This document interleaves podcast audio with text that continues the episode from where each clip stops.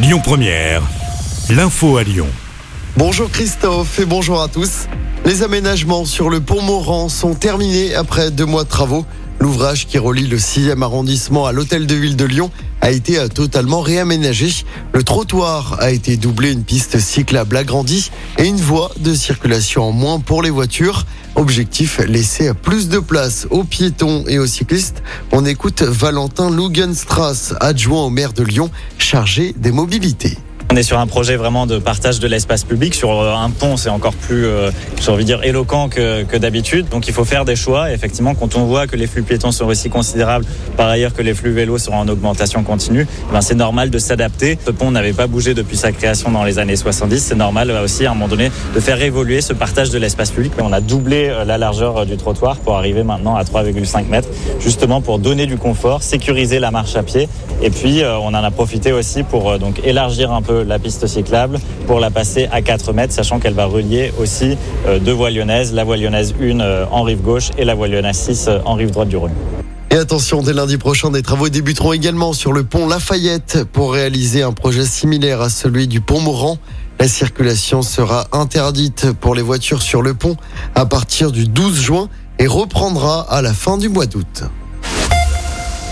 Les suites de l'agression au couteau d'un infirmier à Vénissieux, c'était la fin du mois de mars. Il avait été agressé par une habitante d'un immeuble et par son compagnon alors qu'il se rendait chez une personne âgée.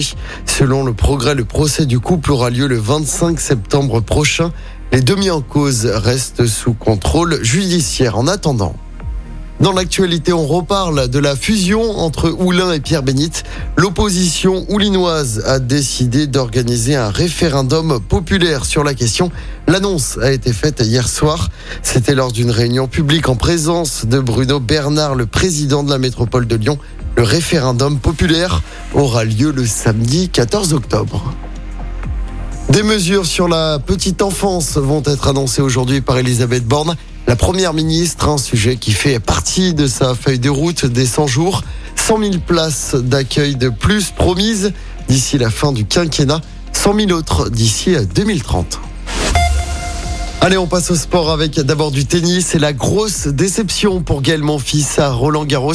Le Français a annoncé son forfait pour blessure. Il souffre du poignet gauche. Une triste journée hier pour le tennis français.